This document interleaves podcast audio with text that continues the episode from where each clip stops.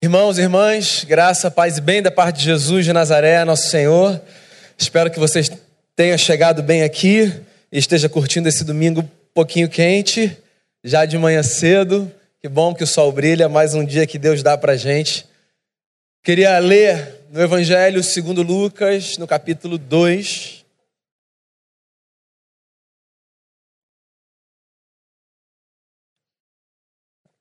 Eu vou ler do verso 1 até o verso 7. E a palavra diz assim: Naqueles dias foi publicado um decreto de César Augusto, convocando toda a população do império para recensear-se. Este, o primeiro recenseamento, foi feito quando Quirino era governador da Síria. Todos iam alistar-se, cada um à sua própria cidade. José também subiu da Galiléia, da cidade de Nazaré, para a Judéia, a cidade de Davi, chamada Belém, por ser ele da casa e família de Davi, a fim de alistar-se com Maria, sua esposa que estava grávida.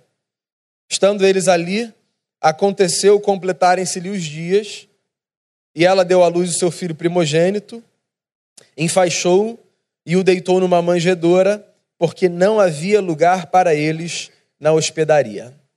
Queria convidar você a orar e a gente começa a refletir a partir do texto. Obrigado, Senhor, por mais um dia de vida, pelo sol que brilha forte, obrigado pela bênção da saúde, do pão que nós já partimos à mesa, obrigado pelos amigos, pela família, por todas as grandes demonstrações da graça e da bondade do Senhor sobre a nossa vida.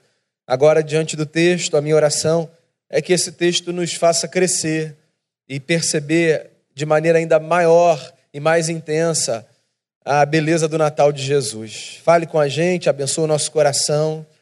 É a oração que eu faço, pedindo perdão pelos nossos pecados, no nome do Cristo. Amém. Muito bem, nós temos, por uma razão muito óbvia, refletido nas últimas semanas sobre o Natal de Jesus de Nazaré, o nosso Senhor. Né? E eu sempre digo isso nas nossas reflexões, é sempre muito difícil a gente falar sobre textos que já foram tão estudados e tão lidos, né? porque a história é a história que a gente já conhece. É a história do menino que nasce para trazer luz para a humanidade. Desde a primeira semana de dezembro, a gente tem tentado olhar para o Natal a partir de algumas perspectivas diferentes. Né?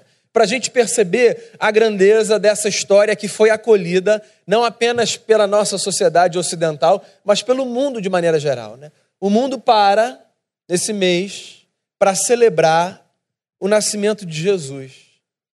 Alguma coisa grande existe nessa mensagem que faz com que, mesmo aqueles que não vivem em devoção a Jesus de Nazaré, reconheçam a beleza desse fato. Existem alguns registros na Bíblia sobre o Natal de Jesus. E, na minha opinião, de todos os registros que há na Bíblia sobre o Natal de Jesus, esse é o registro mais trágico.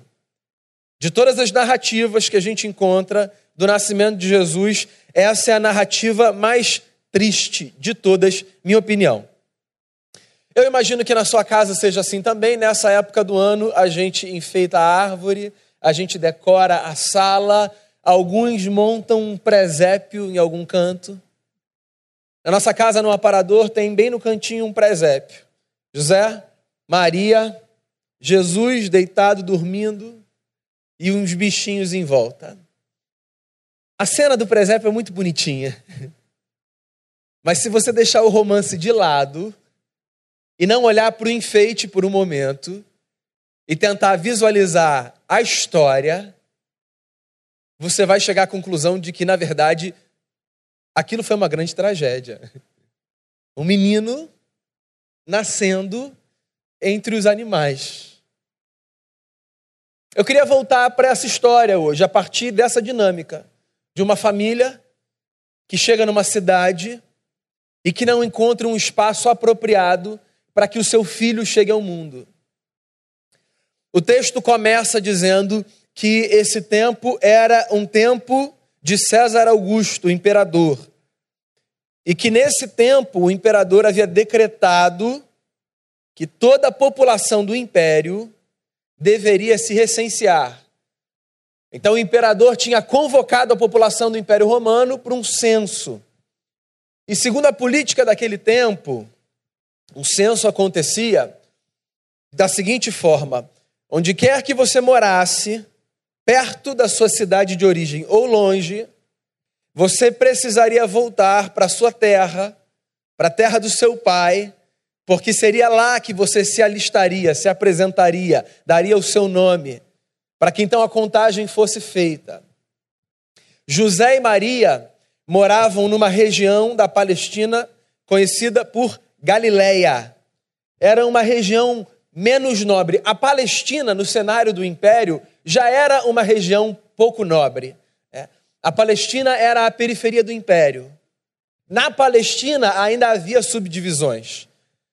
A Galileia, onde estava a cidade de Nazaré, era a periferia da periferia. Judéia era uma região mais nobre. Esse povo, essa família, era da Judéia, mas eles viviam na Galileia.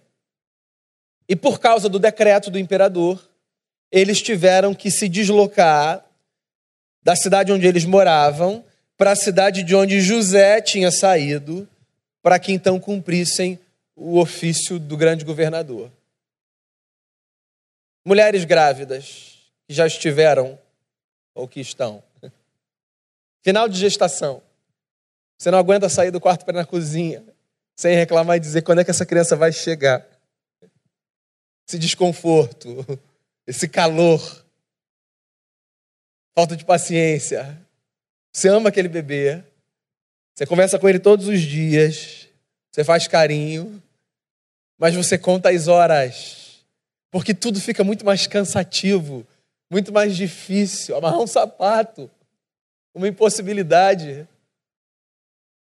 Você imagina Maria, no final da sua gestação, tendo que fazer uma viagem para cumprir um decreto e sair da sua zona de conforto e pegar uma estrada sem avião, sem carro, possivelmente caminhando, pobres que eram, até que chegassem à cidade de Belém.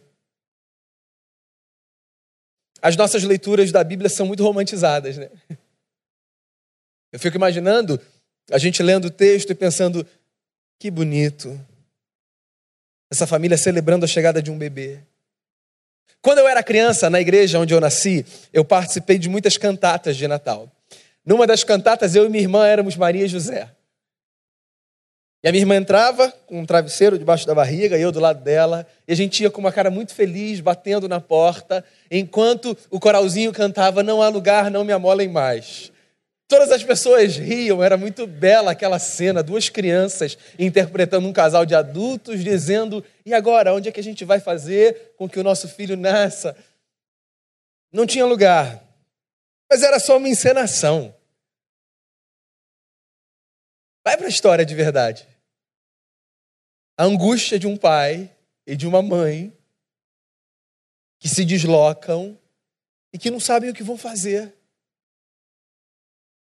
Tem um outro texto que fala sobre o Natal de Jesus e que conta uma perspectiva um pouquinho diferente sobre o mesmo episódio.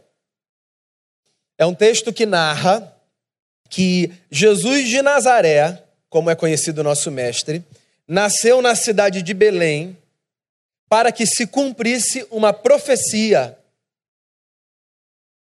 Mateus fala isso. E ele narra a profecia. Uma profecia que diz que a cidade de Belém, pequena, desprezada, seria o nascedouro do Salvador. Eu gosto de ler essa história com essas duas perspectivas postas lado a lado. Porque eu acho que elas dão para a gente uma noção de como a história funciona. De um lado, você tem Lucas no texto que a gente leu, dizendo que o que deslocou Maria e José de Nazaré para Belém foi o decreto do imperador. De outro lado, você tem Mateus dizendo que o que deslocou Maria e José de Nazaré para Belém foi uma profecia divina. A história é assim. A história é esse tecido de acontecimentos que se desdobram por iniciativa humana e por governo de Deus. Nem todas as pessoas veem o mundo dessa forma, e você não é obrigado a ver o mundo dessa forma. Nós cristãos, sobretudo nós cristãos de tradição protestante reformada, acreditamos que a história é esse tecido costurado por ações humanas e por governo divino. E eu acho que algumas coisas na nossa vida deixam isso bem claro. Todos nós temos plena consciência da responsabilidade que temos pelos nossos atos, certo? Nada de colocar a culpa no diabo pelas coisas erradas, nada de colocar a responsabilidade em terceiros por equívocos que são nossos. Nós somos adultos, seres morais, éticos, responsáveis pelas nossas ações. Damos passos e fazemos escolhas a partir do bom uso ou do mau uso da nossa consciência. Mas nós também percebemos, sobretudo em alguns momentos específicos na vida, conduções divinas muito claras e muito evidentes. E isso é muito confortante, eu quero dizer a vocês, pelo menos para mim. Porque, como eu não sou a melhor pessoa para fazer escolhas, ser lembrado de que, para além das minhas escolhas, existe um Deus que costura as suas escolhas às minhas, traz paz para o coração. Como se a gente pudesse pensar assim: existe essa esfera, que é a esfera que a gente vive. E aqui a gente escolhe o que a gente vai fazer, para onde a gente vai, como a gente vai viver. Existe uma outra esfera, que é uma esfera divina, uma esfera de intervenções, de pontuações, de cuidados. E essa esfera, maior do que a nossa, ela vai costurando a nossa de tal forma que mesmo escolhas erradas que a gente faça, às vezes, em algum momento, se revelam revertidas pela graça de Deus. Olha só, se nós fôssemos reféns apenas das nossas escolhas, a nossa história já teria sido interrompida há muito. Ou parcialmente ou cabalmente. Verdade ou mentira? Fato é que nós vivemos num mundo governado por Deus, sustentado por Deus. E nós não conseguimos perceber diretamente e objetivamente todas as intervenções divinas na história, mas a Bíblia nos traz relatos suficientes para a gente acreditar que, como disse o poeta Estênio Márcios, a nossa vida é obra de tapeçaria. Depois você procura essa música. Tapeceiro, grande artista, vai fazendo o seu trabalho. É um pedaço da música que ele diz assim: Nossa vida é obra de tapeçaria é tecida de cores alegres e vivas que fazem contraste no meio das cores nubladas e tristes. A nossa vida é uma mistura de beleza e de feiura, de erros e de acertos, de escolhas humanas e de intervenção divina. José e Maria foram para Belém, porque o imperador disse que assim seria. José e Maria foram para Belém, porque 700 anos antes um profeta tinha dito: de Belém virá o nosso Salvador. Eles chegam à cidade de Belém, cidade cheia, hotéis lotados, e aquele casal que carrega Deus no ventre não sabe onde vai parar. E aí eu me lembro da história da minha cantata. Um homem e uma mulher batendo a porta nos hotéis da cidade e recebendo a notícia de que, infelizmente, não há espaço para eles dormirem. Eu disse no começo da mensagem: o problema da gente olhar para histórias repetidas é que elas vão perdendo o, o brilho e o espanto que o leitor, que está com o texto pela primeira vez na sua mão, recebe quando se depara com a mensagem. Quando esse texto foi escrito ou compilado por Lucas, ele foi escrito e compilado com o intuito de mostrar para os leitores gregos do primeiro século que Jesus de Nazaré era o homem perfeito. Os quatro evangelhos podem ser divididos assim em termos de público. Mateus escreve o seu evangelho para os judeus, para mostrar a realeza de Jesus. Marcos escreve o seu evangelho para os romanos. E ele apresenta Jesus como servo perfeito. Lucas apresenta o seu evangelho para os gregos. E a busca grega era do homem perfeito. João, o último a escrever, escreve o seu evangelho para todo o povo e ele enfatiza a divindade de Jesus. Mas Lucas tem esse propósito, o de mostrar que Jesus é o homem perfeito. E aí você imagina alguém escrevendo um livro para dizer quem é o homem perfeito. E esse livro chega às suas mãos. E você não sabe absolutamente nada dessa história. Nunca ouviu. Essa história é uma história em branco na sua cabeça. E você começa a folhear as suas primeiras páginas. E você descobre, logo nas primeiras páginas, que o homem perfeito, na verdade, era um menino que não tinha onde nascer. Qual é o crédito que você dá a essa história? Quem é a pessoa perfeita para você? Vamos lá. Ou que mais se aproxima de um ideal de perfeição? Quais são os nossos modelos, os nossos referenciais de vida, de vitória, de conquista, de êxito? Quais são as pessoas para as quais a gente olha e diz assim: quando eu crescer, eu quero ser igual a. E aí você completa. Olha só, para que ninguém carregue culpa na mente e no coração. No imaginário humano, nós associamos perfeição à grandeza, à conquista. Nós somos inspirados por pessoas que foram longe, profissionalmente falando, nas suas conquistas materiais, na sua capacidade de possibilitar aos outros o que há de melhor. E eu não estou dizendo que a gente deve abandonar de todos esses critérios. Eu acho que pessoas que vão longe podem nos inspirar e nos ensinar como fazer para irmos longe. A minha pergunta é outra. A minha pergunta é: o que é que diz que uma pessoa foi longe? Deus foi longe? E quem é Deus para gente? Deus para a gente é um menino que não teve onde nascer. Você percebe que o Natal de Jesus é uma bomba jogada na consciência da humanidade? Que o Natal de Jesus é Deus subvertendo a ordem da nossa lógica? Que o Natal de Jesus é Deus fazendo a gente olhar para coisas para as quais os nossos olhos não estão atentos? Você percebe que o Natal de Jesus é Deus chamando atenção para os caixotes da vida? Você percebe que o Natal de Jesus é Deus nascendo em lugares onde nós achamos que Deus sequer passaria? Olha só, a nossa consciência ela é fascinante.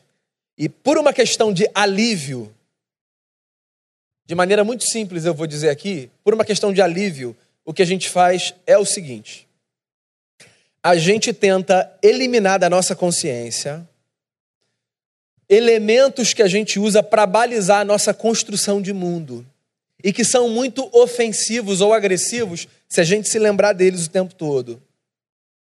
Então, se você estiver conversando com uma pessoa e o assunto for como é que você classifica os seres humanos? Entre mais importantes e menos importantes.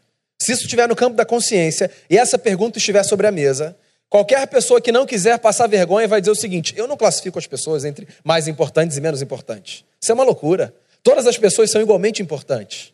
Todas as pessoas têm o mesmo valor, todas as pessoas carregam dignidade.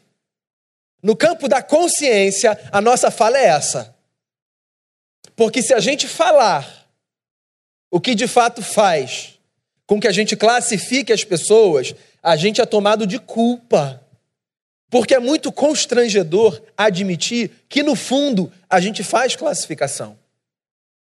Por exemplo, por que, que as pessoas que, do ponto de vista social, do ponto de vista do status, de uma organização, de um ambiente, são mais importantes do que nós, por que, que elas recebem o nosso olhar no olho e uma atenção maior do que as pessoas que, do ponto de vista do status e da hierarquia, são menos importantes do que nós? Por que, que, por exemplo, uma pesquisa na USP revelou que os lixeiros e garis são considerados, a despeito da cor da sua roupa, pessoas invisíveis aos olhos da população? E por que, que todos nós paramos diante de uma passagem presidencial? Ora, porque no fundo nós ranqueamos pessoas e atribuímos a elas valores diferentes a partir de critérios que são nossos. Que ora nós compartilhamos, dependendo do grupo, se a gente se sentir à vontade, ora nós engolimos. Mas a verdade, meus amigos, é que a humanidade se organiza de maneira muito estratificada. E não apenas reconhecendo as diferenças de papéis e de funções elementares a qualquer organização. A humanidade se organiza de maneira estratificada no reconhecimento do valor que os indivíduos têm. E nós consideramos algumas pessoas mais valiosas do que outras, mais importantes do que outras. Há vidas que custam mais do que outras. E eu não estou falando apenas da vida da pessoa que faz parte da sua família, em comparação com a vida da pessoa que está do outro lado do mundo e que você nunca viu.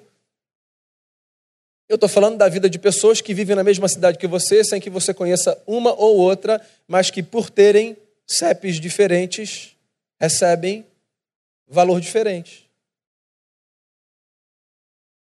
E aí chega o Natal, dizendo que Deus não tinha lugar para nascer. Essa história é louca.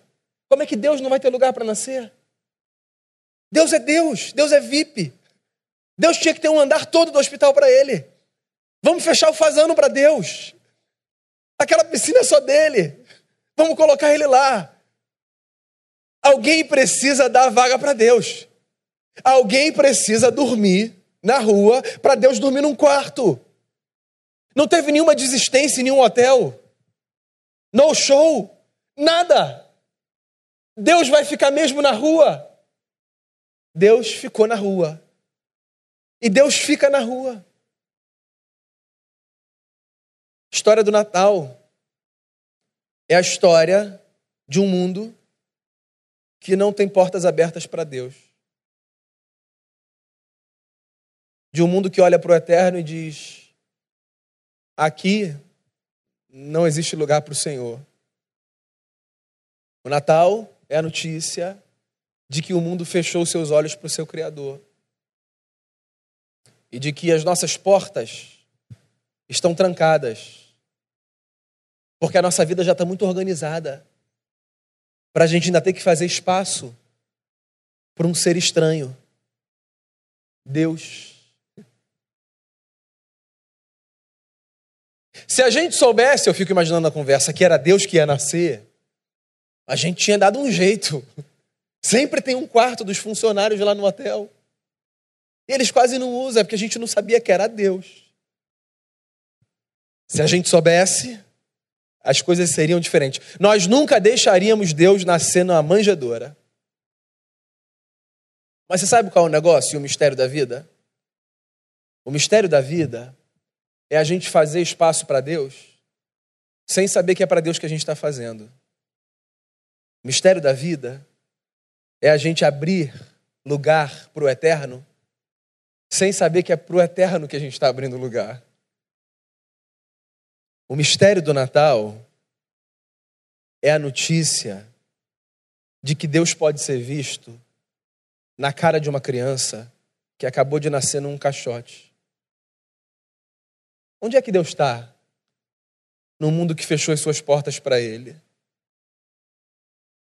Em que outro lugar Deus estará senão na vida dos seus filhos e das suas filhas, senão na face do nosso próximo, senão no valor e na dignidade que todo indivíduo carrega. Eu acho que essa história provoca a gente de duas formas. A primeira delas, como já disse a você, fazendo a gente perceber que esse mundo é um mundo que fechou as suas portas para Deus.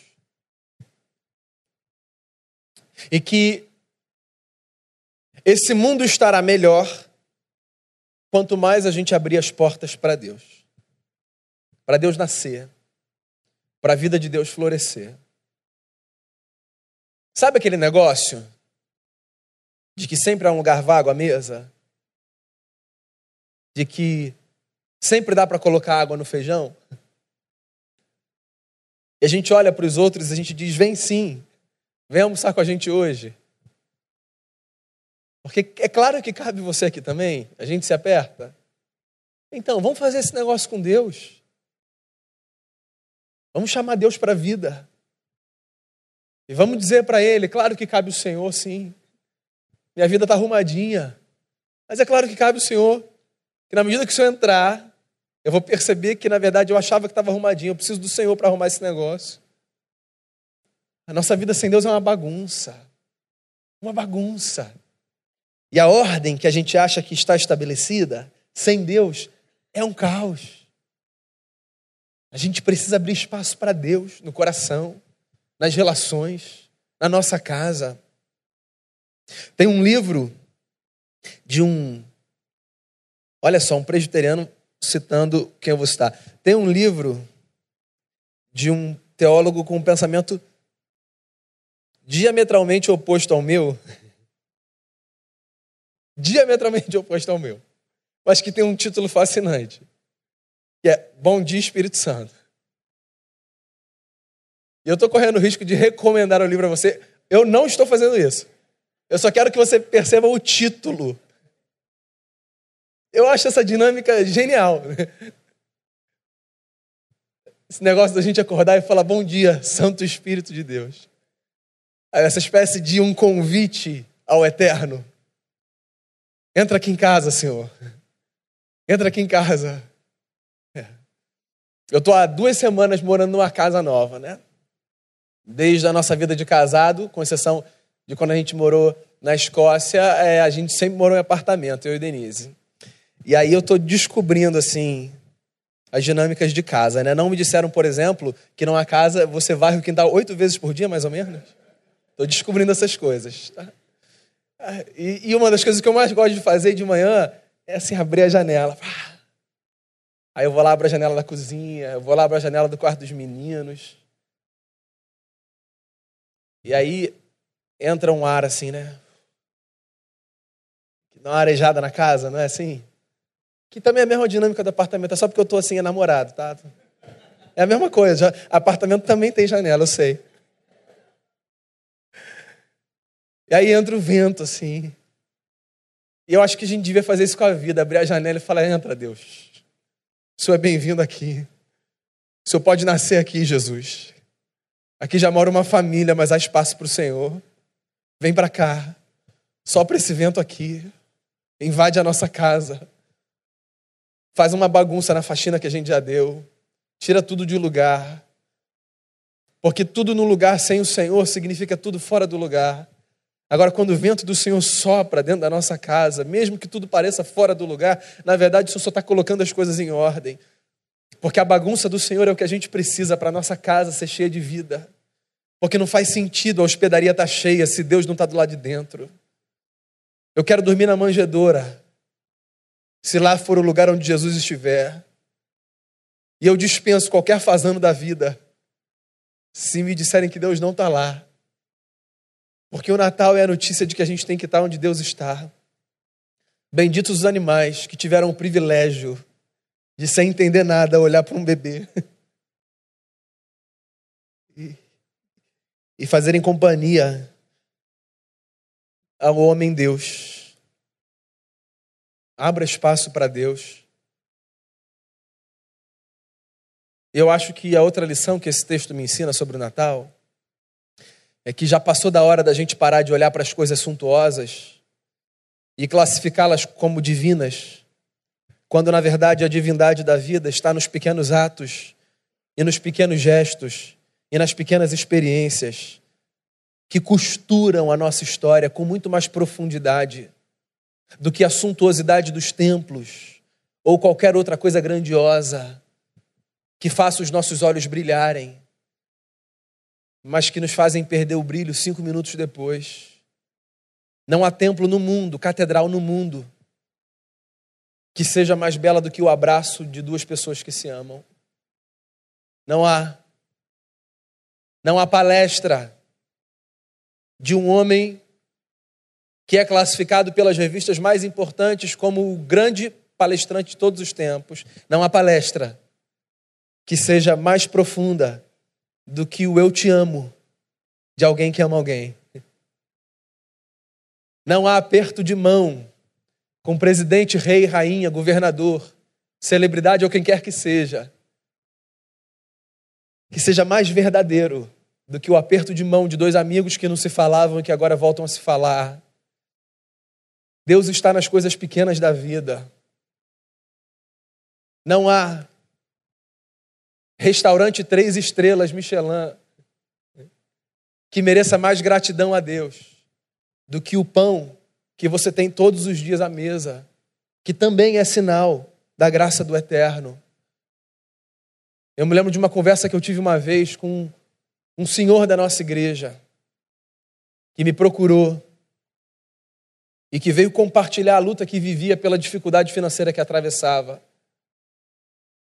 E eu imaginei que ele fosse falar do quanto ele está frustrado com Deus, por depois de ter feito uma trajetória tão brilhante, ter que enfrentar uma fase tão dura e tão difícil da vida, que faz com que ele se torne uma gente de categoria inferior, seguindo aquela classificação que eu mencionei ainda há pouco, que a gente não fala, mas que a gente carrega.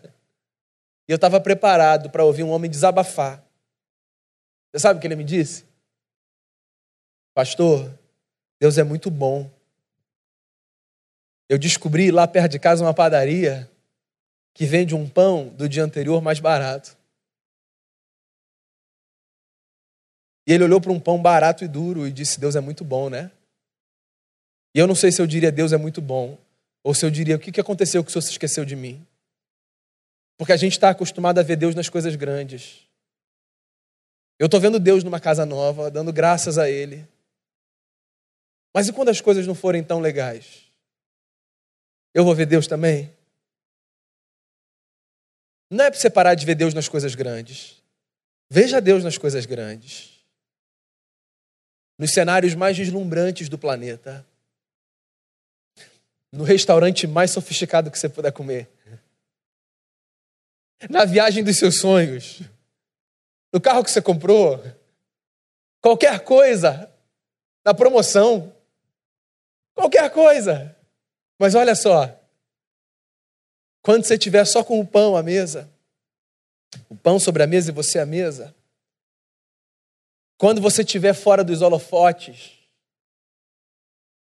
sentado, conversando na varanda, com aquele punhadinho de gente que te conhece, com quem você já brigou e se reconciliou. Quando você estiver nos lugares mais improváveis, procura Deus ali também. E diga: Obrigado, Senhor, o Senhor é muito bom. Porque é Natal. E Deus não está no hotel. Deus está na manjedoura. Dizendo para a gente que ou a gente procura melhor, ou Deus vai passar e a gente não vai ver.